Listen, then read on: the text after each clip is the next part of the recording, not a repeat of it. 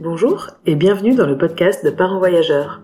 Je suis Floriane et je suis passionnée de voyages, de rencontres et de découvertes. Dans ce podcast, je donne la parole à des familles de voyageurs.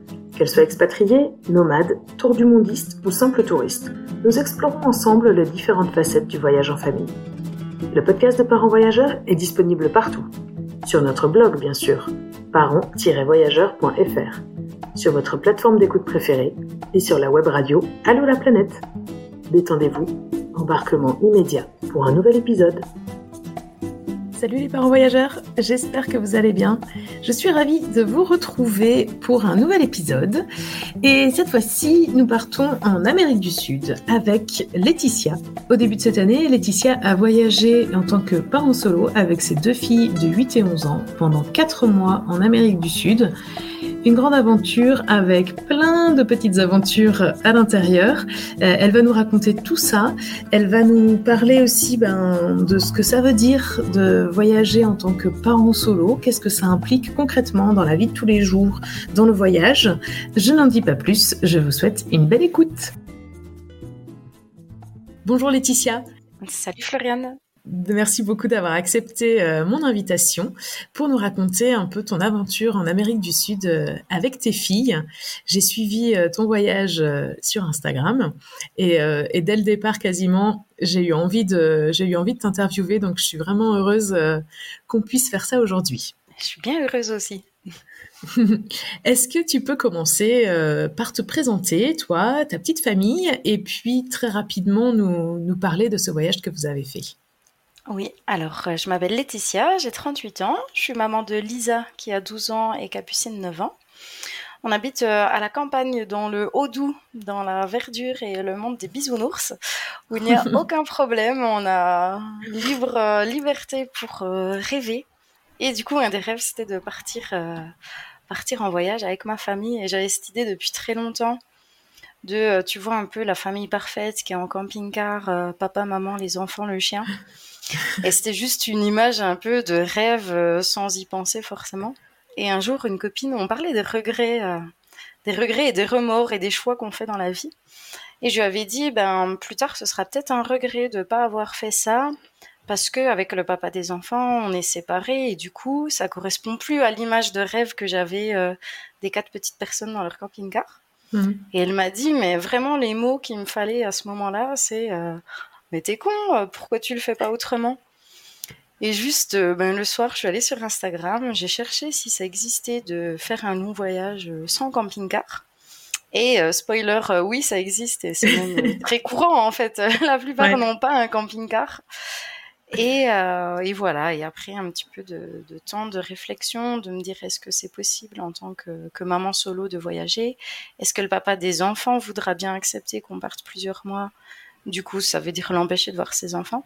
Mm. Et voilà, il y a eu toutes ces questions qui sont mises en place, mais euh, je dirais qu'en moins de deux mois, la décision, elle était prise de, partir. Donc ça s'est fait assez rapidement, en fait. Et vous êtes parti combien de temps après euh, la prise de décision? Eh bien rapidement, parce que j'ai dû décider, je pense, en septembre, et on partait euh, mi-mars. Ah oui, ok. Donc, ouais, euh, c'était assez, rapide pour préparer, bah, déjà préparer dans la tête, préparer l'itinéraire, et puis logistiquement parlant, il y a quand même pas mal de choses à préparer pour un long voyage. Ouais, bah on va parler. et j'étais toute seule à préparer tout ça aussi. C'est ça, ouais, ouais. Et, et donc vous êtes partie, euh, t'as tout de suite eu l'idée de l'Amérique du Sud? Non, j'hésitais beaucoup avec l'Asie aussi. Euh, après, vu que je parle espagnol, je m'étais dit qu'en allant en Amérique du Sud, ce serait plus facile euh, de connaître la langue et de au moins savoir euh, où part le bus, parce que j'avais l'impression qu'en Asie ce serait compliqué. Et en fait, au final, en ayant rencontré pas mal de voyageurs en Amérique du Sud qui avaient déjà voyagé en Asie, ils m'ont tous dit Ah non, mais c'est bien plus facile en Asie. Euh, peut-être ah parce que les choses sont plus carrées. Ouais, je sais pas. en tout cas, ils m'ont dit non, mais c'était pas la facilité l'Amérique du Sud. Bon, ouais, j'ai trouvé ça. J'avais pas de point de comparaison, donc c'est bien allé. Écoute, on est toujours allé là où on devait, donc voilà. Et vous avez voyagé quatre mois, c'est ça?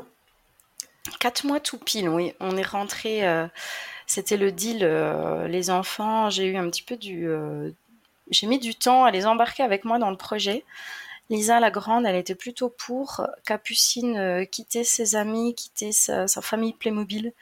c'était compliqué à ce qu'elle accepte l'idée. Et du coup, le deal, c'était de rentrer pour les 12 ans de Lisa, qui est mi-juillet. voilà, le deal, c'était de faire son anniversaire en famille, donc on avait 4 mois tout pile. Et puis pour le papa, c'était bien assez d'être séparé des enfants pendant 4 mois. Ouais, ouais, c'est sûr, j'imagine. Et d'ailleurs, euh, c'est une question que, que je me demandais, est-ce que pour lui, ça a été facile d'accepter cette idée que pendant quatre mois, du coup, il verrait pas ses filles? Enfin, même s'il est venu vous voir, mais... Ouais, il est venu nous voir trois semaines. Euh, il a pris un petit temps de réflexion. Alors, un petit temps de réflexion, pour lui, ça s'est mesuré en quelques heures, simplement. En fait, il adore aussi voyager. Et puis, on a beau être séparés, on essaye de toujours être intelligent et puis de faire les choses bien pour nos enfants. Et là, il m'a dit qu'il savait que ça allait apporter beaucoup de choses aux enfants sur euh, la découverte du monde, l'ouverture aux autres, la confiance en, elle-même. Et du coup, il m'avait juste posé deux conditions pour pouvoir partir euh, avec euh, les filles. C'était d'une part qu'ils puissent venir nous rejoindre à un moment donné pour voir les mhm. enfants. Et puis d'autre part, que ça les empêche pas au niveau de l'école de passer au niveau supérieur l'année d'après. C'était vraiment ces deux conditions que je trouve tout à fait raisonnable et même normal en fait. Ouais, ouais, ouais. Et du coup, moi, j'imagine que pour l'école, de toute façon, c'était aussi une condition que tu t'étais mise, non? Ben oui. De toute façon, moi, dans mon idée du voyage loin avec mes enfants, c'était euh, de faire, enfin, de jouer à la petite maîtresse, d'enseigner des choses aux enfants. Ça allait clairement dans, dans le concept euh, de mes mois à, l'étranger. Donc, euh, bien sûr que j'allais faire l'école à mes enfants et bien sûr que je voulais qu'elles passent au niveau supérieur. Ouais, ouais. Et euh, est-ce que avant ça, euh, avant cette folle idée quand même, n'ayons pas peur des mots, est-ce que tu avais déjà fait des voyages euh, ou même des vacances en fait, même en, maman solo? Parce qu'on a déjà interviewé des, des mamans solo et il y en a beaucoup quand même qui n'osent pas franchir le pas qui s'arrangent pour aller dans la famille, peut-être euh, partir euh, mm. avec euh, une autre maman solo et ses enfants, enfin voilà, se, se regrouper un petit peu. Toi, quelle était, enfin, quelles étaient vos, expériences avant ce grand voyage? Ouais. Alors, avant ce grand voyage, alors quand on était à quatre, on voyageait beaucoup. Enfin, mm. voyager, c'était des vacances, à chaque fois deux, voire trois semaines maxi. Et quand on s'est séparés, mes premières vacances avec les enfants, on était allés à Paris. Euh, Capucine était petite, elle était encore en poussette. Et j'avais aimé, en fait, euh, par exemple, quand on se retrouvait le soir au restaurant, en fait, c'était un vrai moment de communion, moi, avec mes enfants. Parce que quand on est avec un autre adulte, on a des conversations d'adultes, les enfants jouent ensemble. Et là, j'avais vraiment mais, kiffé ce moment. Et du coup, après, on était parti une semaine à Madère, toutes les trois aussi. Euh, j'avais loué une voiture, on avait visité plusieurs villes, on avait fait des randos. Et puis je pense que c'est une bonne idée d'y aller euh, étape par étape et, euh, et voilà. Après euh, le gros voyage qu'on a fait, jamais j'étais partie sans savoir partout où j'allais dormir. Donc là c'était vraiment quand même la grosse aventure. Mais voilà, à voir, en fait, à regarder les autres familles sur Instagram le faire, on se dit, bah, s'ils le font, moi aussi, je vais pouvoir le faire. Voilà, du mais bien sûr. Mm. Ouais, ouais, mais t'as raison, hein, c'est vrai que bon, Instagram, il y a, y a, du bon et du moins bon, mais c'est vrai que c'est quand même euh, une source d'inspiration et il y a plein de gens normaux qui sont sur Instagram et qui vivent des choses extraordinaires et, euh, et, et, on finit par se dire bah, pourquoi pas nous? Oui, exactement. Et donc, euh, donc ce, ce, grand voyage de, de quatre mois, euh, tu nous as dit ça a été quand même assez rapidement euh, mis en œuvre après la, la, prise de décision. Comment toi tu as préparé cette aventure? Parce que du coup tu étais euh, tu étais seule. Ou est-ce que tu t'es entouré Est-ce que tu as trouvé, euh, je sais pas, des, gens dans ton entourage qui pouvaient t'aider, etc. Ou... Euh? Non, j'avais un, copain qui était là un peu pour me rassurer euh, en moment de doute. Ou de, un gros moment de doute a été quand j'ai reçu le courrier de, je crois que c'est l'inspecteur d'académie qui refusait notre, enfin l'absence de Lisa au collège où là je me suis dit oh là là euh, en plus dans ces courriers ça invoque des articles de loi ça fait quand même assez peur. Et je me suis dit oh là là ça paraît compromis. Et dans ces moments là j'avais toujours un copain qui me dit mais arrête tu on s'en fiche d'une lettre tu, tu vas y aller. Mais sinon pour le reste ouais j'ai des enfin j'ai tout fait toute seule. Donc je suis la reine des fichiers Excel. Euh, ça fait partie de mon travail je suis chef de projet. Donc euh, donc voilà donc là j'avais un super fichier avec euh, les choses à faire classées par thème, un peu par échéance. Et plus, d'ailleurs, plus euh, la date butoir du départ avançait, plus je me rendais compte que euh, oh là là, j'étais trop trop un peu trop organisée, trop un peu psychorigide mmh. et j'avais un peu peur sur la suite du voyage et en fait mon fichier Excel euh, du projet du voyage euh, à la fin je l'ouvrais même plus parce que je me laissais vivre et c'est chouette de découvrir d'autres facettes de sa personnalité, je me sentais pas capable avant de partir de pouvoir être un petit peu euh, indépendante comme ça et vraiment faire des choses au feeling. Mais en fait, si, j'en suis clairement capable. Mais voilà, pour la préparation du voyage, en tout cas, j'avais mes petites listes et puis je cochais au fur et à mesure. Euh, mais ça prend du temps. C'était euh, pendant six mois, tous les soirs, j'avais mes petits guides, je regardais des stories Insta, je me notais les gens quand ils mettaient des horaires de bus où fallait prendre le bus parce que pour moi ma grande peur c'était les transports, comment gérer les transports. Et voilà, c'était des soirées entières où des fois, ben, j'ai pris une ou deux fois des après-midi pour pouvoir euh, contacter les banques, aller voir l'assurance, faire faire des devis, euh, aller à Decathlon, mm. le magasin préféré des longs voyageurs. en plus, nous, on habite à la campagne, donc euh, il faut tout de suite faire un petit peu de route pour acheter des choses. Et en général, j'essaye de pas acheter sur Internet, donc euh, je me déplace dans des villes. Voilà. Euh, qu'est-ce que... Euh, bon, tu as, quand même une, une, particularité par rapport à tous les autres voyageurs qu'on... enfin, pas tous, mais presque tous les voyageurs qu'on interviewe. C'est donc tu as, tu as voyagé en tant que parent solo. Et donc, qu'est-ce que qu'est-ce que ça implique? Qu'est-ce que ça veut dire concrètement euh, d'être parent solo avec deux enfants au bout du monde et ne pas forcément savoir où est-ce qu'on dort la semaine d'après? Enfin, je sais pas trop à quelle échéance tu prévoyais les choses, mais euh, concrètement, qu'est-ce que ça veut dire? Ouais. Alors je savais que tu allais me poser cette question, donc j'y ai réfléchi ce matin. Et en fait, je me suis dit quand tu es parent solo, ça veut dire que déjà, bah, tu es seul à préparer, tu es aussi seul à décider. Et ça, c'est pas quelque chose de simple.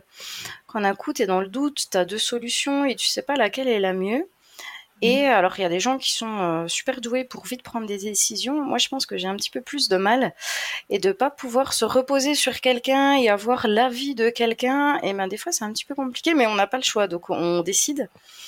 Euh, je me suis dit que avant de partir en voyage, je m'étais promis de ne pas m'en vouloir si j'oubliais de faire quelque chose, oublier euh, un visa ou quoi que ce soit. Enfin, en Amérique du Sud, il n'y a pas besoin de visa, mais peu importe la chose, je m'étais promis de pas m'en vouloir parce que forcément tout seul, il y a tellement de choses à quoi penser qu'on peut pas penser à tout.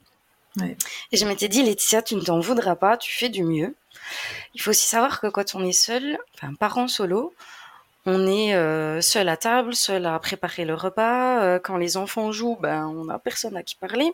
Et d'ailleurs, on a rarement des conversations d'adultes quand on est tout seul avec des enfants.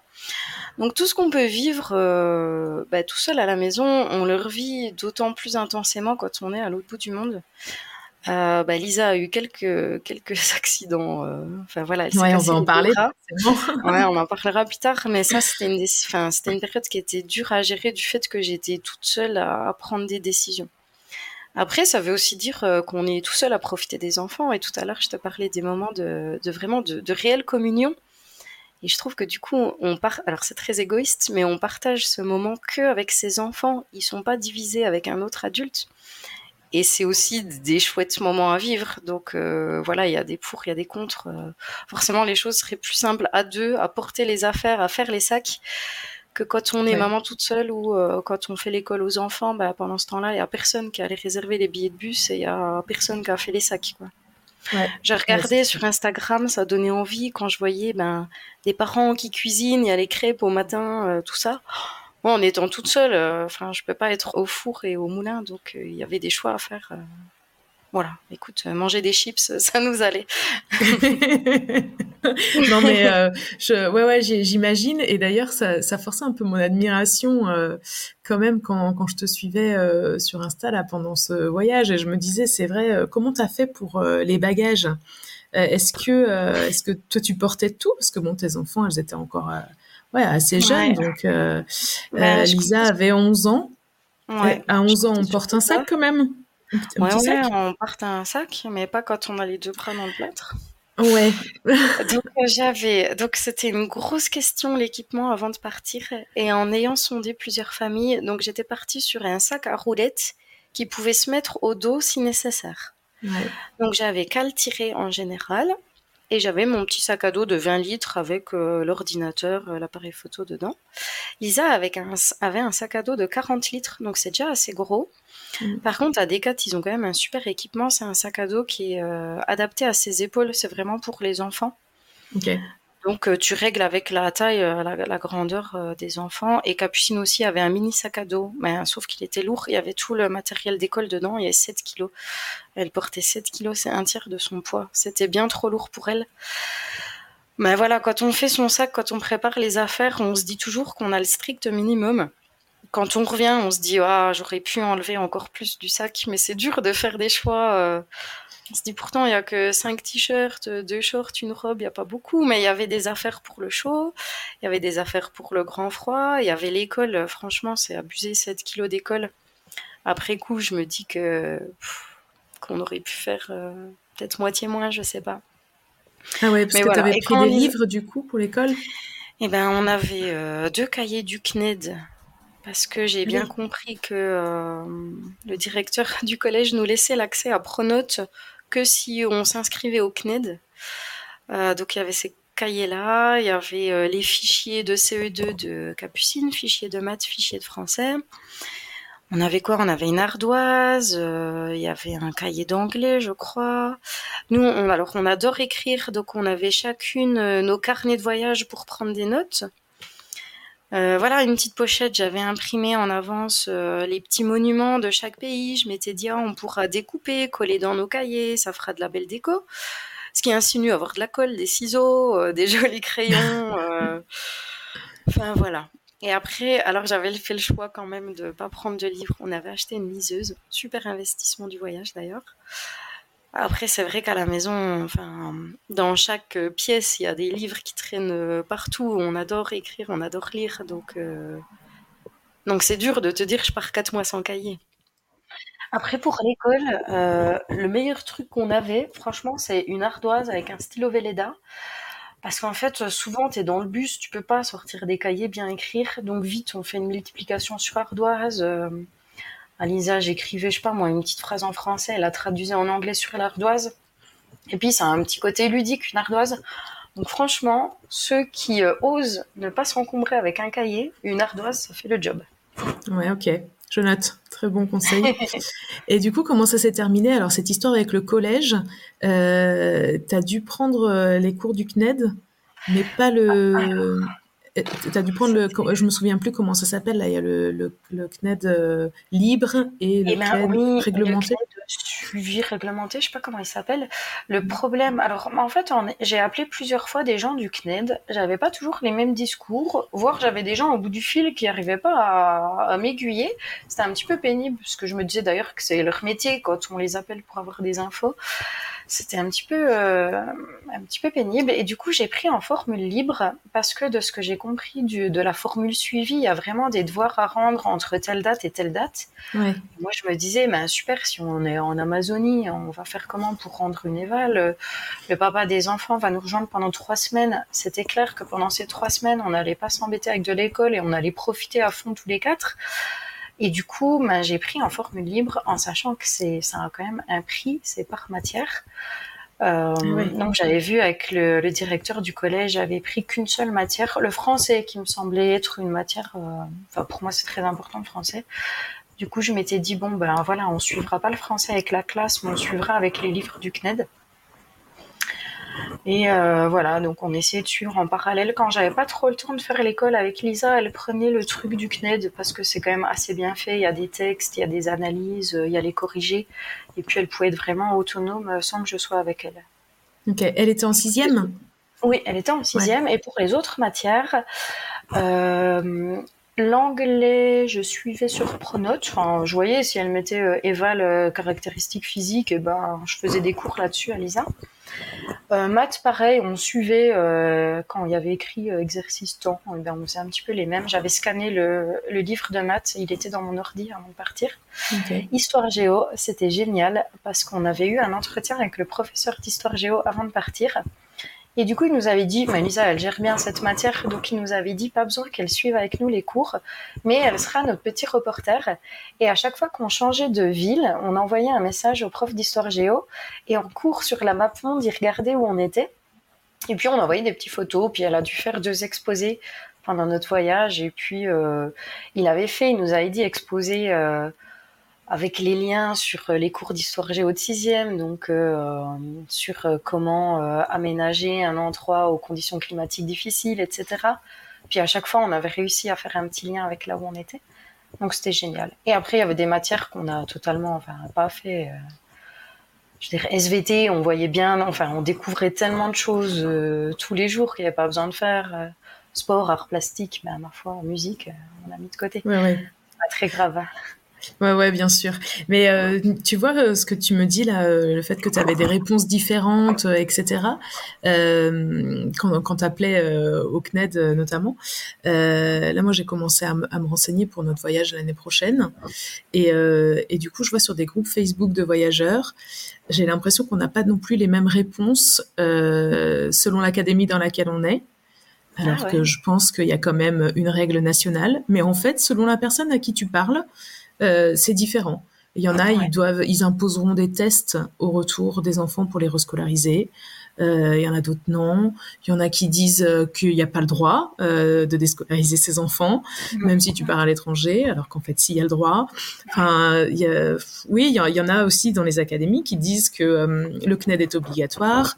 Enfin bref, il y a mille et une réponses possibles, et donc j'imagine un peu ton désarroi ouais, quand tu avais reçu ce courrier euh, qui t'impose quelque chose, genre qui te dit bah t'as pas le droit de partir avec ta fille parce qu'elle doit être au collège. Enfin, en fait, c'est n'importe quoi. Et après, avec le recul, je me dis, ben, c'est bien de faire comme on le sent. Alors, de toujours être en contact avec, euh, avec le directeur de l'établissement scolaire des enfants. Ça, c'est chouette. Lui, en fait, il m'avait dit, si vous faites un pas dans le sens euh, inscrire Lisa à une matière au CNED, je vous laisse l'accès aux pronotes, comme ça vous pourrez communiquer avec les, les professeurs s'il le faut. Et puis, ben, Lisa, elle avait des très bons résultats scolaires. Il m'avait garanti qu'elle passerait en cinquième pour l'année d'après. Donc, aucun souci. Et comment s'est passée la rentrée là cette année? Eh bien, on a eu un petit mois. Euh, par exemple, la première semaine, on a oublié qu'il y avait des devoirs à faire, euh, tout ça. On a mis quand même un petit mois pour se remettre dans le bain, dans le bain très académique et scolaire, en fait. Ouais. Mais euh, bah non, enfin, il y a aucun souci. En plus, bah, Lisa, elle a appris un petit peu d'espagnol en voyage. Et là, en classe de cinquième, elle commence l'espagnol, donc elle part avec un petit plus. Mm. Euh, en histoire géo, bah voilà, les pays, euh, c'est hallucinant tout ce qu'elle connaît, euh, même des noms de rivières. parce qu'on sait pas, enfin, on était en Amérique du Sud, mais du coup, on parlait tellement de voyages, de pays. On regardait plein de fois des cartes sur Internet d'Europe, d'Asie. En fait, on parle, on brasse vraiment beaucoup de sujets. Ouais. Oui, et puis l'air de rien, les enfants enregistrent, quoi. Mais oui, ouais, ouais. Euh, bon, tu nous as parlé euh, très rapidement euh, d'un tout petit souci vraiment minime. Que donc, Lisa, c'est Lisa, hein, c'est la grande, qui s'est retrouvée avec les deux bras dans le plâtre. Est-ce qu'on peut revenir un petit peu sur cette galère monstrueuse qui vous est arrivée? Ouais, ouais, on peut. Euh, ça s'est passé en Colombie, à Guatapé. Et je venais de rencontrer euh, Charline et Clément. On, ça faisait un petit bout de temps qu'on parlait sur Instagram ensemble. Et ils étaient en voyage de six mois en Amérique du Sud. Et on s'est rendu compte qu'on allait exactement dans la même ville. Donc on s'était donné euh, rendez-vous dans la ville et on allait au parc de jeux avec les enfants. On était aussi, je crois, avec une autre famille, euh, des tours du mondiste aussi. Et là, boum, patatras, Lisa tombe de rien de 20 cm de haut.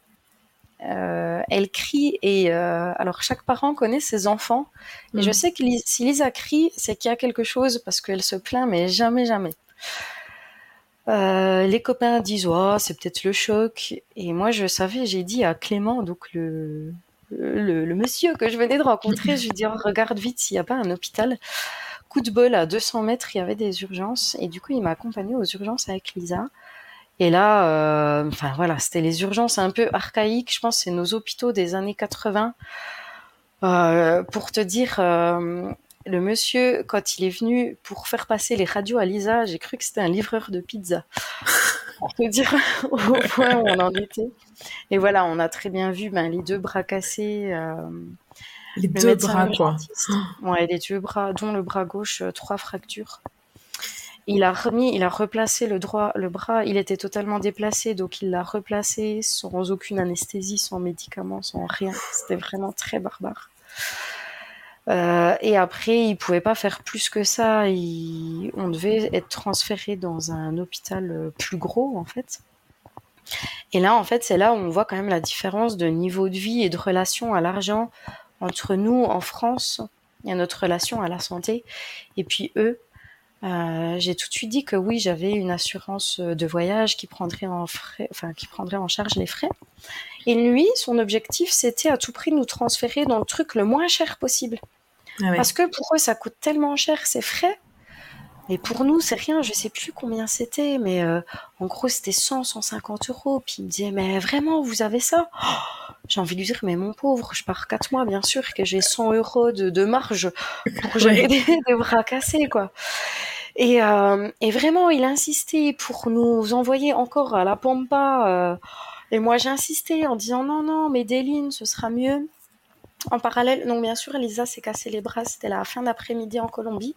Donc la nuit en France.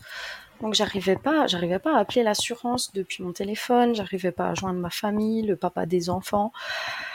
Je, je t'avoue que je pleurais vraiment beaucoup parce que je savais pas quoi faire. Pendant ce temps, Capucine était avec Charline et Clément, qu'on connaissait depuis deux heures, et je leur avais confié ma fille.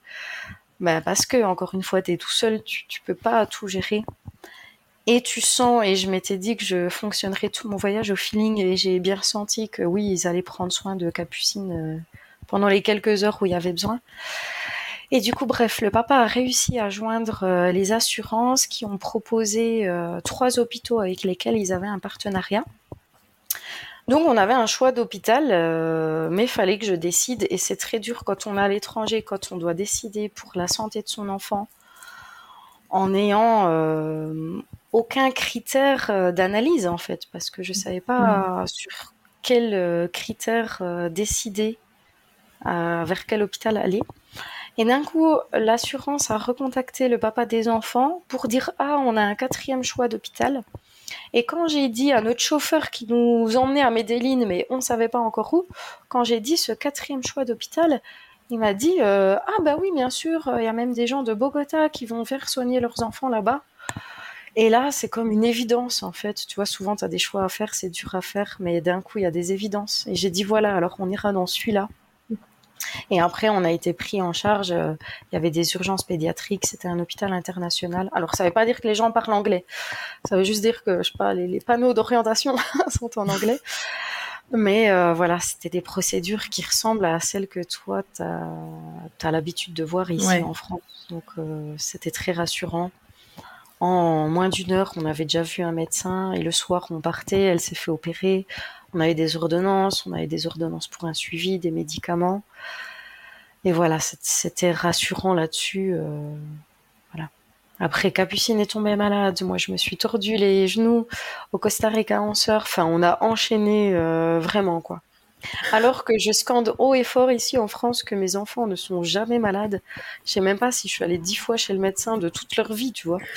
et là, coup de pas de bol, euh, accident et maladie, quoi. Et du coup, quel impact ça a eu euh, sur votre voyage, là, cet, accident de Lisa? Euh, Quand elle est tombée, on venait de réserver notre trek de 4 jours pour le Machu Picchu. euh, trek non remboursable. on rit maintenant, mais c'est pas très très drôle quand même. non, pas du tout. On devait aller en Amazonie une semaine. J'avais mes billets d'avion pour aller au Pérou qui partaient depuis l'Amazonie.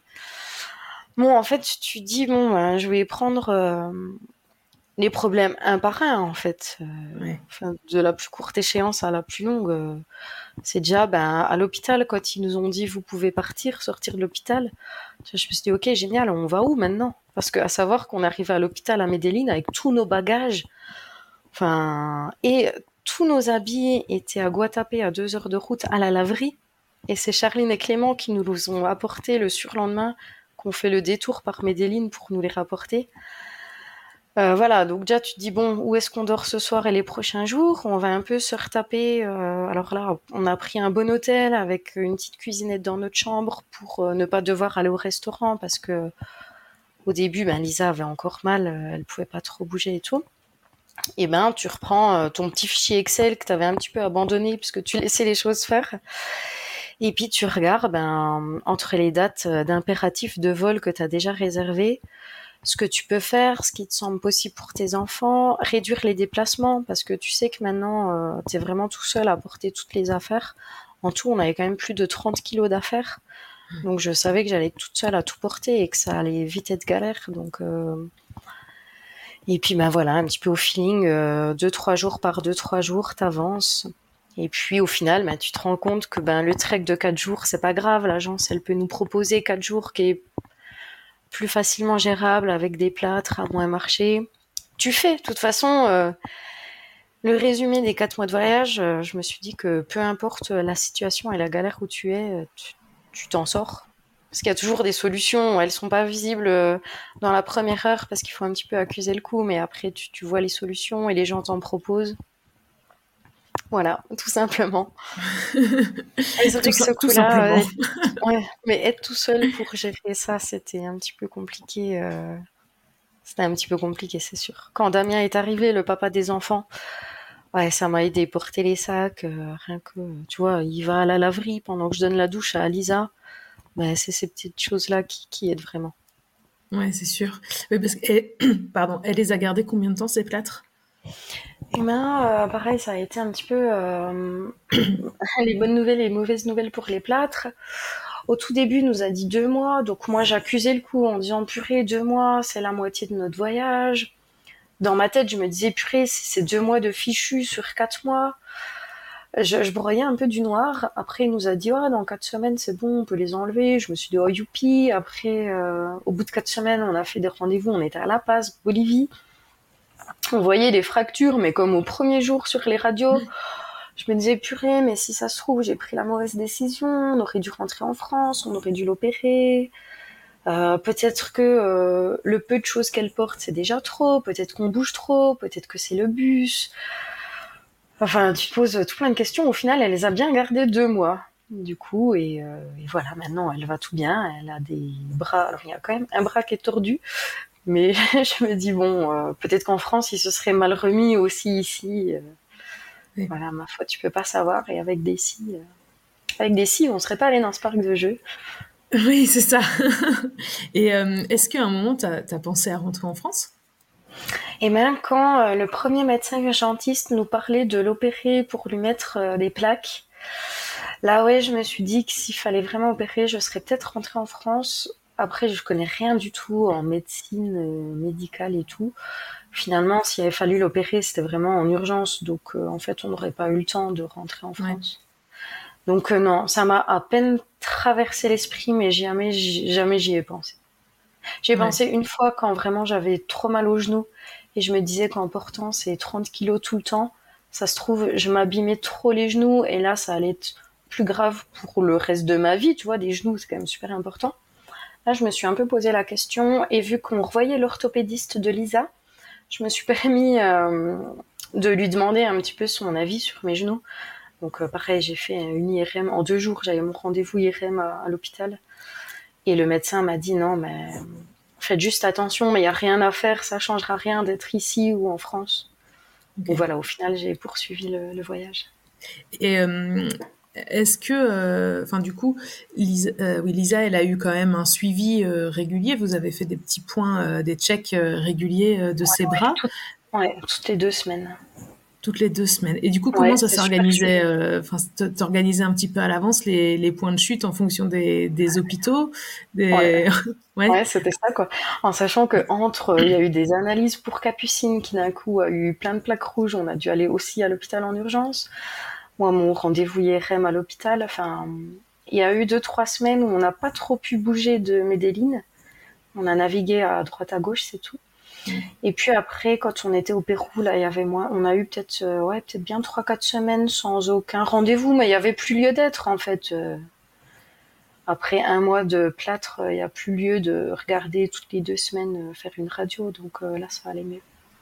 Ok. Et tu étais accompagnée par l'assurance, du coup, à chaque fois, qui te conseillait les hôpitaux euh? Oui, dans chaque ville, je disais, ben, enfin, je savais, enfin, je pensais, par exemple, au bout de X semaines qu'on allait pouvoir retirer les, les plâtres. Donc là, c'est là où il faut quand même un peu s'organiser et puis pouvoir dire à l'assurance, euh, je serai dans telle ville, pour que eux puissent renseigner dans quel hôpital ou clinique aller, pour qu'ils puissent envoyer un choix. Et on a été vraiment super bien accompagnés euh, toutes les, euh, je pense, une à deux semaines. Ils faisaient un mail, savoir si tout allait bien, si on avait besoin d'assistance pour quoi que ce soit. Donc vraiment, c'est rassurant d'être suivi et en fait que eux soient proactifs avant que je demande, ils posaient les questions. Donc c'était vraiment agréable là-dessus. Comme quoi, l'assurance de voyage, c'est vraiment un indispensable. Ouais. Mais euh, tu, euh, tu la prendrais pour des vacances, juste deux, trois semaines euh, à l'étranger, l'assurance? Enfin, Ou tu la, tu eh la ben, prends écoute, d'habitude Ben non, là, c'était la première fois. Là, on va sûrement partir pendant les fêtes à l'étranger dix jours. Et je me pose la question, je sais pas. Ouais. Après, en soi, que tu le moindre pépin, enfin, c'est pas un frais énorme, l'assurance de voyage, sur le budget total du, du voyage. Oui, c'est finalement, euh, le- c'est un peu une fausse question, quoi. Est-ce que vraiment, euh, enfin, tous les frais de préparatifs, finalement, ben, 300 euros, euh, t'es pas à ça près, en sachant tous, enfin, en sachant le, le capital risque qu'il y a derrière de pas avoir d'assurance. Ouais. Ouais, ouais, c'est sûr. Mais bon, du coup, est-ce que, euh, est-ce que Lisa, elle, elle en garde un, un mauvais souvenir? Enfin, est-ce qu'elle a un peu. euh, je, je sais pas trop comment dire, euh, c'est le mot rancœur qui me vient, mais c'est c'est en- envers rien, mais genre envers la vie, quoi. Enfin, est-ce qu'elle a un mauvais feeling, tu vois, un mauvais sentiment quand elle pense à ce voyage à cause de cet accident? Ou, ou pas Elle en a quand même euh, profité Je ça. pense pas quand on parle du voyage. Quand on parle de Colombie, c'est ce qui nous vient à l'esprit. D'ailleurs, Ouais. c'est un petit peu dommage parce que j'avais prévu passer un mois en Colombie. Pour plein de voyageurs, c'est le pays coup de cœur. Ouais. Et nous, bah, ça aurait pu l'être, mais ça l'est pas vu ce qui s'est passé. Et du coup, on n'a pas trop vu du pays parce qu'on est resté euh, bah, presque trois semaines vers Medellin. Euh, non, ça reste pas, pas du tout une rancœur pour elle. Après, Lisa, euh, elle se plaint jamais, alors c'est aussi dur de savoir ce qu'elle en pense véritablement. Hein, les enfants, c'est un peu dur des fois de les faire parler. Ouais. Euh, mais non, je pense pas qu'elle retienne ça. Après, on en rigole tellement, et puis, euh, tu vois, on arrive à la maison à, à prendre un peu de dérision sur un peu tout. Donc, on en rigole beaucoup. Euh, voilà, un coup, elle s'est fait agresser par un lama, puis on rigole toujours de dire euh, T'aurais dû lui mettre un coup de plâtre. Euh, euh, voilà. Euh, je, je me posais la question comme euh, tu es partie donc euh, une adulte femme seule avec deux filles. Est-ce que ça a été un sujet à un moment donné? Est-ce que tu as ressenti, je sais pas, soit de la gêne, soit peut-être des craintes du fait de voyager en tant que femme et en petit groupe de filles? Ouais. Alors c'est sûr que c'est une question qui revient, pas forcément de moi, mais en tout cas des proches et beaucoup de Mm. mes parents en fait et de la famille. Euh, ils avaient peur qu'il nous arrive bien sûr quelque chose parce que déjà, alors physiquement, euh, je fais même pas 1m60, euh, enfin je, je vais pas pouvoir me défendre de quoi que ce soit. Et en tant que fille, on a toujours plus peur quand on voyage parce qu'on a peur Ouais. des agressions et parce que c'est un fait qu'il faut pas minimiser non plus. Mes parents avaient aussi peur que des gens kidnappent mes enfants. euh, parce que malheureusement, c'est un petit peu euh, les images qui viennent à l'esprit quand on dit je vais en Colombie. Oui, ça, c'est c'est oui, bien l'esprit de ceux qui euh, regardent pas Instagram et qui regardent pas les familles voyageuses. En fait, quand on regarde les familles qui voyagent, alors oui, on voit des fois des petites agressions de un téléphone volé, euh, un petit sac à dos pris à l'arrache, ce qui peut arriver à Paris euh, en soi. Oui, euh, honnêtement, euh, risques, ça peut hein. arriver partout, quoi. donc, exactement. Donc, je m'étais dit qu'on allait bien sûr appliquer les conseils de base, pas d'objet de valeur visible. On évite de traîner dehors à la nuit tombée, sauf que dans des pays à 17h, la nuit est déjà tombée. Mm. Et finalement, on se rend compte que dans la campagne colombienne, il n'y a aucun souci de sécurité. C'est juste plutôt dans les grandes villes où on faisait attention. On prenait pas un taxi comme ça, on commandait un Uber toujours. Ouais. Et d'ailleurs, les rares fois où je pouvais pas commander de Uber, ouvertement devant le chauffeur, je prenais en photo sa plaque d'immatriculation que j'envoyais tout de suite en photo au papa des enfants pour Ah qu'il oui. sache toujours que si on n'est pas joignable, euh, bah, qu'il ait un peu une piste. Et d'ailleurs, à chaque fois qu'on changeait d'hôtel, il savait tout de suite euh, où on allait, enfin quel était le prochain hôtel, et je lui faisais un message, peu importe l'heure, pour lui dire qu'on était bien arrivé. Donc voilà, il y Ouais, avait ces petits C'était conseils. lui ton, ton fil d'Ariane. Oui, ouais, tout à fait. Ouais, ouais, vraiment. Parce que j'ai confiance en lui et parce que c'est le papa des enfants, donc bien sûr qu'il va s'inquiéter. euh. Et sinon, aucune in- insécurité, peut-être une ou deux fois dans des grandes villes, euh, à Rio, à Sao Paulo. Mais sinon, mais tout s'est tellement bien passé. Et après, surtout pas oublier que la plupart des gens sont gentils. Oui. Et à Rio, ça nous est arrivé à plusieurs endroits de vouloir aller dans une rue et des gens nous font signe que non, ou nous disent non, c'est pas pour les touristes ou c'est pas pour vous. Ben, dans ce cas-là, on joue pas au grand téméraire, on fait demi-tour, puis on prend une autre rue et voilà quoi.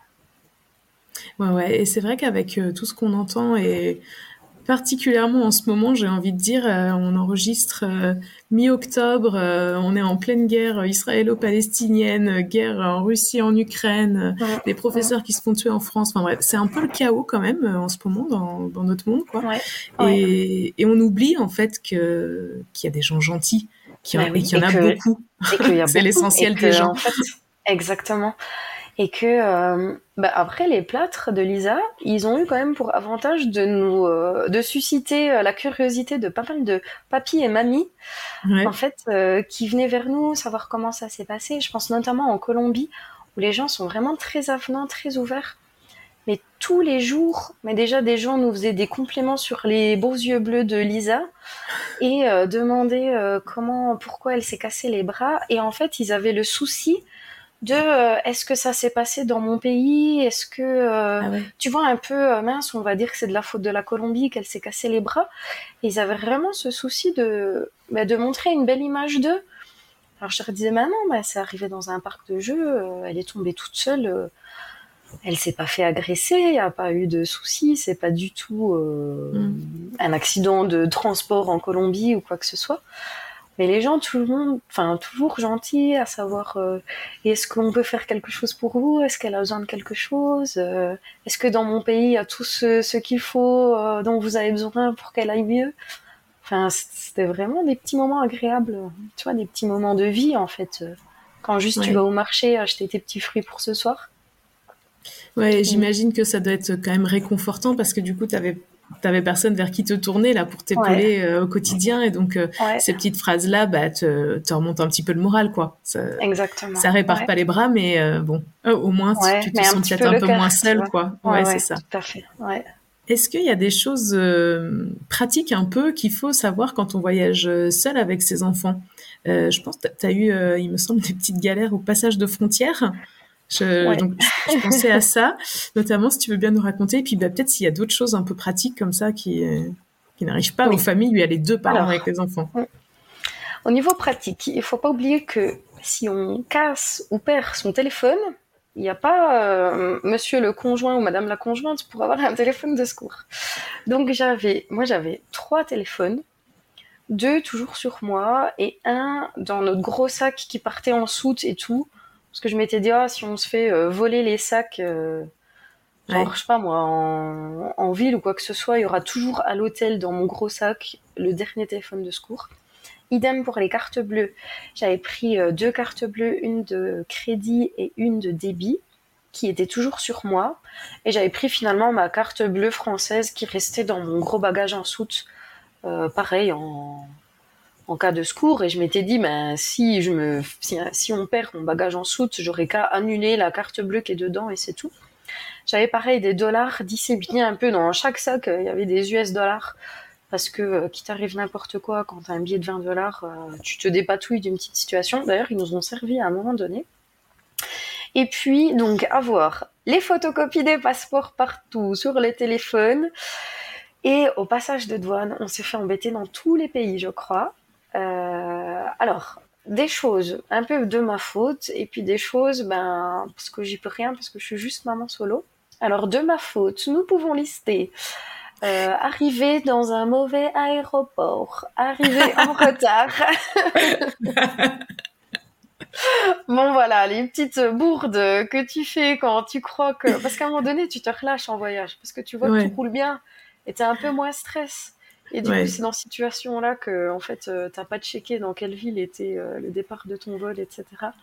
Mais ça, ça peut arriver même si t'es à deux, hein. Exactement. Parce que potentiellement, quand t'es quand t'es en couple, il y en a, un, enfin, chacun a un petit peu ses sujets de préoccupation, et donc mm. euh, les, deux ne vont pas forcément vérifier quoi. Donc exactement.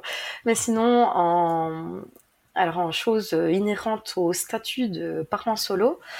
Euh, souvent, j'avais pris mon livret de famille. Beaucoup de gens m'ont dit oh, ça n'a aucune valeur juridique, mais franchement, il m'a servi à beaucoup d'endroits. Les douanes et aussi les hôtels, parce que dans beaucoup de grands hôtels, enfin grands hôtels, dans beaucoup d'hôtels, ils vérifient malheureusement que tu ne fasses pas du tourisme sexuel avec des enfants. Donc là, le livret de famille, euh, pour eux, ça veut rien dire, mais ils voient bien que c'est quand même un papier euh, français officiel qui prouve que tu es la mère de tes enfants, parce que j'ai pas le même nom de famille que mes enfants. C'était plutôt ça le problème aussi. Et au passage de douane, euh, j'avais fait faire au papa des enfants euh, une attestation comme quoi il m'autorisait à voyager avec les enfants hors d'Europe de telle date à telle date. J'avais aussi fait traduire officiellement en espagnol ce papier avec le timbre euh, de l'agence de traduction. C'est mon agence, c'était assez facile à faire. En sachant qu'à certaines douanes, ils m'ont dit que ça n'avait aucune valeur parce que je pouvais très bien faire et imiter la signature du papa. On a, mais j'ai pas de solution en fait. Au Chili, ils m'ont dit qu'il fallait une attestation du notaire chilien signée par le papa, comme si on n'avait que ça à faire euh, dans chaque pays, aller voir le notaire. Euh. Le Chili, c'était d'autant plus difficile qu'on est entré dans le pays depuis le Pérou en frontière terrestre avec le papa. On était tous les quatre.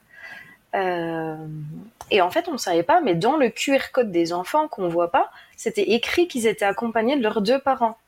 Ah. Sauf que le papa des enfants, euh, lui, au bout de trois semaines, il est rentré, il a pris un petit avion, il est rentré en France. Et moi, plus tard, quand j'ai voulu sortir du pays, ils ont dit, bah, il est où le papa, le quatrième, vu qu'à l'entrée du pays, il était dans les papiers. Je dis, bah non, il est rentré en France. Euh. Donc je m'étale jamais à dire, euh, je fais un long voyage. Je dis juste que mes vacances sont un peu plus longues. Euh, ils disent ben non, on le voit pas dans les papiers, il est pas sorti du Chili, vous partez toute seule avec vos enfants. Et là vraiment ce coup-là, j'ai cru qu'on allait rester bloqué et je leur disais même ben ben d'accord, euh, je fais quoi? J'emménage au Chili, vous me laissez jamais partir de la vie? Et voilà. Et après donc j'ai appelé Damien. Euh, Damien parlait au douanier. D'ailleurs là on n'était plus à la douane, on a été transféré au poste de police de l'aéroport.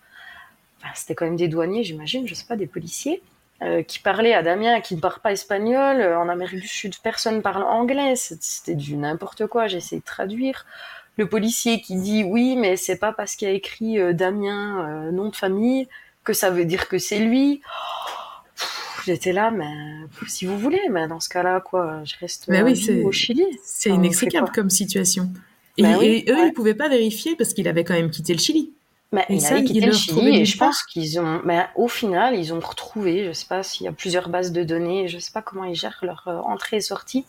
Au final, ils ont retrouvé qu'il était bien sorti du pays à la date que j'avais dite et que euh, ben, moi j'avais bien, je leur ai montré, j'avais quand même réservé euh, depuis le début du voyage notre vol retour en France Enfin, d'ailleurs, c'était un vol retour en Suisse, ça nous a valu aussi euh, une petite question. Euh, ils voyaient bien qu'à telle date, on rentrait, ouais, voilà, on rentrait en Europe en tout cas, et que euh, on passait juste un peu plus de vacances dans leur pays. Voilà, mais souvent au passage de douane. Euh, et d'ailleurs, pour l'anecdote, au dernier passage de douane, donc on était au Brésil, on rentrait à la maison en France. Enfin, on, a, on atterrissait à Genève en Suisse, mais on rentrait on passe le check-in sans encombre, parce que souvent les problèmes ils commencent déjà au check-in. Donc on passe le check-in, zéro souci. On va à l'immigration, le mec, bam, bam, bam, les trois timbres, ça tamponne les trois, les trois passeports. Et avec Lisa, on se dit, on rigole, on dit, oh, trop facile, il nous arrive rien. Et là, il se lève, il ferme son petit bureau, il dit suivez-moi, et on se retrouve encore dans le bureau des policiers. Donc on en rigolait en se disant ah limite euh, trop cool, on finit bien le voyage sur la même note, la même note que euh, tous les pays en fait. Et finalement c'était rien, il contrôlait vraiment beaucoup de gens ce coup-là, c'était pas que moi. Ah ok. Et voilà, même pas une seule question, ils nous ont rendu les passeports et, et on est parti. Mais euh, du coup, qu'est-ce que tu aurais pu faire de mieux pour faciliter ces, ces, passages de frontières Parce bah, que si tu as le livret de famille, euh, que tu as un mot de, en plus traduit euh, du, du, papa des enfants, etc., ben, qu'est-ce que tu peux faire de plus? J'étais euh, j'étais blindée, je peux rien faire de plus, mis à part euh, faire des papiers chez le notaire dans chaque pays. Ouais. Après, peut-être que ne pas avoir le même nom de famille, peut-être que ça suscite un peu plus de questions de la part des douaniers mm. qui font leur job, hein, j'ai rien à dire là-dessus. Alors que si tu as le même nom de famille, tu dis, oh, c'est la même famille. Oui. Peut-être que ça passe plus facilement. Donc non, là, j'ai aucun conseil. Ah ouais, voilà. aucun conseil si ce n'est ben, d'éviter les trucs bêtes, de pas avoir de de billets de sortie d'un pays quand on veut y entrer. Enfin voilà, ces petites choses qui m'ont aussi valu quelques anecdotes. Et à chaque fois, c'est le papa des enfants qui m'a dépanné a vite réservé un billet de bus en urgence pour prouver qu'on sort d'un pays. Euh. Bon voilà, j'étais pas au top là-dessus. J'aurais pu mieux faire, mais ça, c'est pas inhérent au statut de voyageur euh, parent solo. C'est juste que j'étais toute seule et je pouvais pas tout faire. Quoi.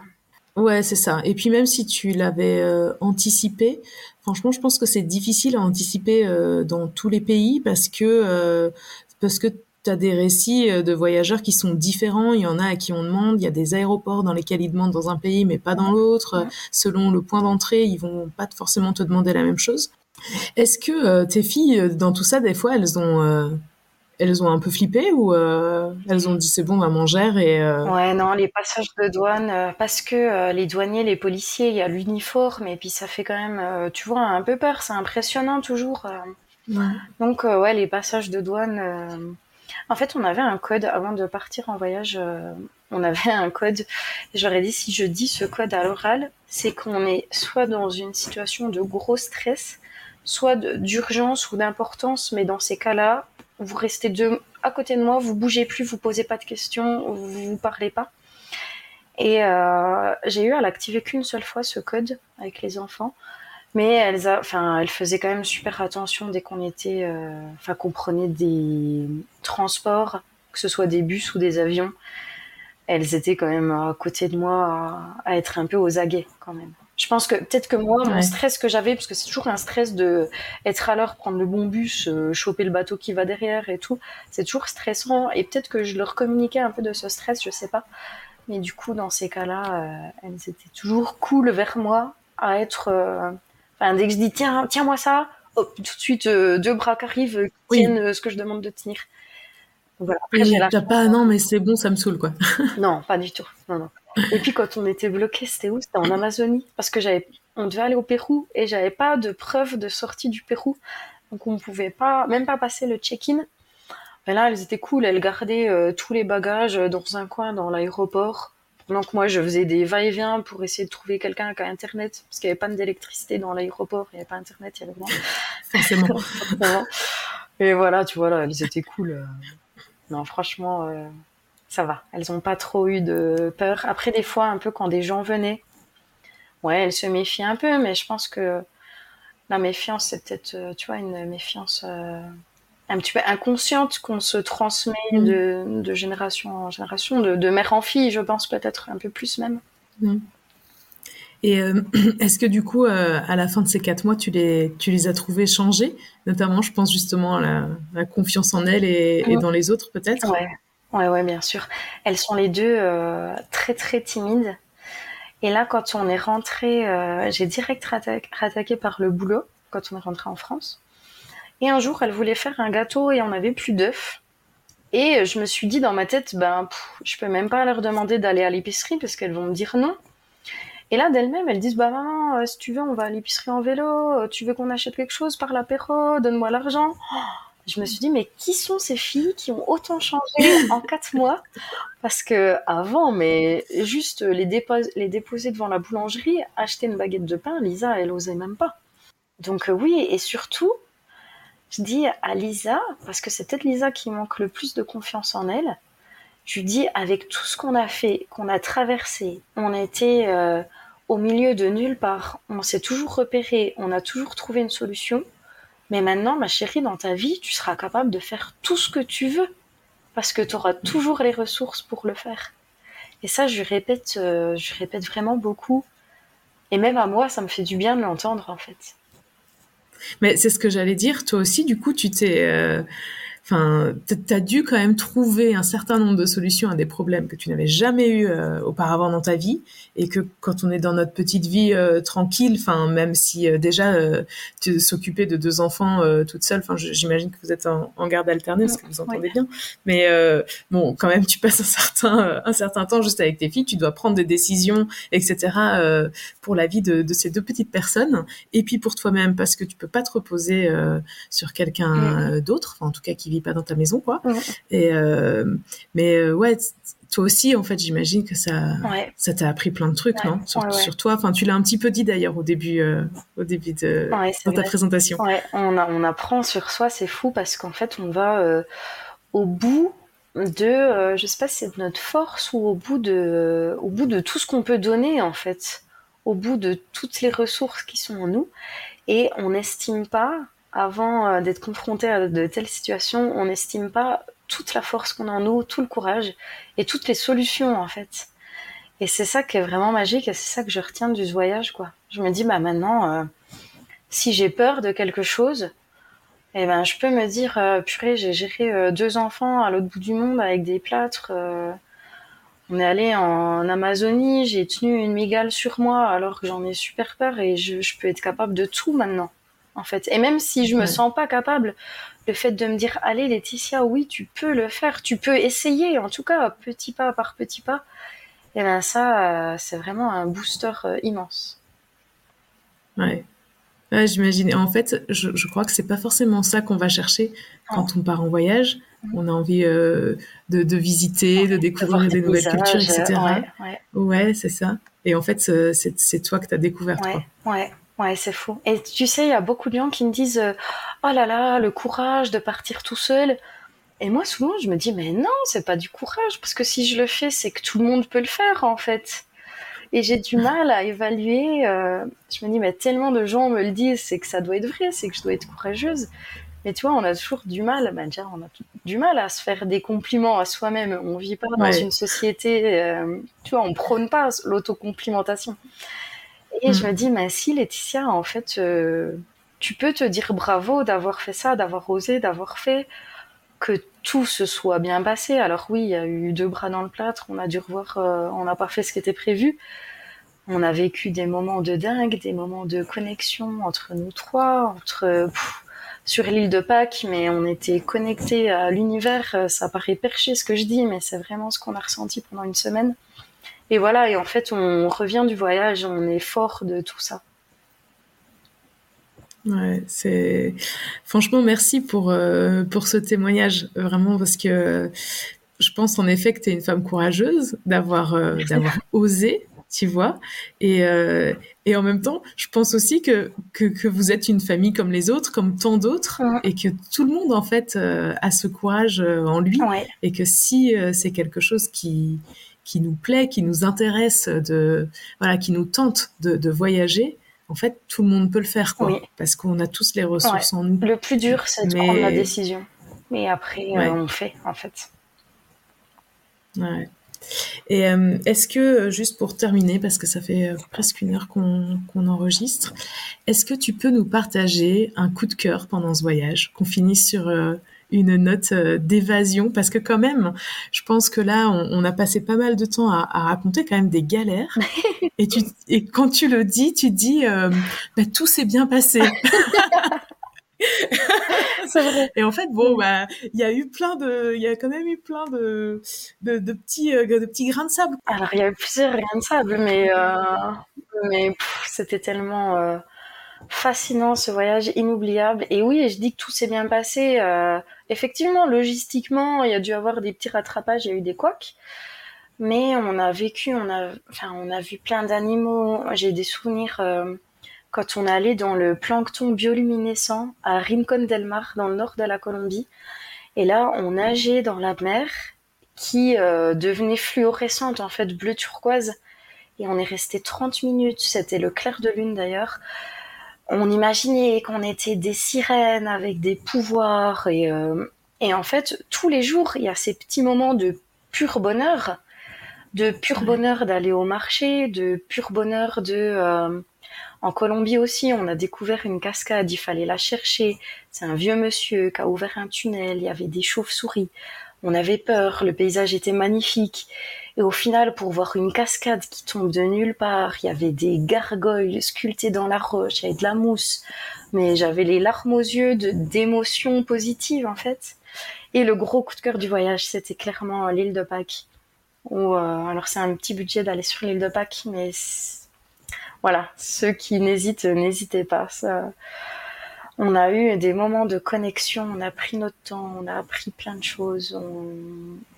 C'était, euh, c'était la belle vie, vraiment. Mais tous ces quatre mois, c'était la belle vie. Ouais. Mais et pour l'île de Pâques, euh, pour le coup, euh, moi, je suis fascinée par cet endroit, j'en rêve. je me souviens vraiment bien de quand tu as partagé, tu as expliqué beaucoup de choses sur, ton Instagram. Beaucoup de temps. Partout où on allait, d'expliquer l'origine de la ville, les mœurs, ses coutumes, etc. Parce que ça me fait plaisir aussi de transmettre. quand je voyage, j'apprends et ça me plaît de bah, d'écrire ce que j'apprends. Ouais. Ouais, et franchement, j'invite tout le monde à aller. Euh, je, je, pense, je, je, sais pas si tu as tout mis, mais j'ai vu qu'il y avait des stories à la une sur l'île de Pâques, sur ton compte Instagram. Je mettrai le, le nom, euh, les trois aventurières, euh, en lien évidemment dans la description de, de l'épisode. franchement, allez voir ces, ces stories sur l'île de Pâques, c'était extraordinaire. Ouais, ouais, ouais. bon, le petit problème, c'est que ça donne très très envie d'y aller. Si on n'avait pas déjà cette envie, c'est foutu. Et, euh, et, si on avait déjà cette envie, c'est encore plus foutu. Mais, ouais, euh, mais c'est bien comme ça. Euh, si des gens hésitent, si ça peut les aider à prendre la décision, tu vois, je suis contente.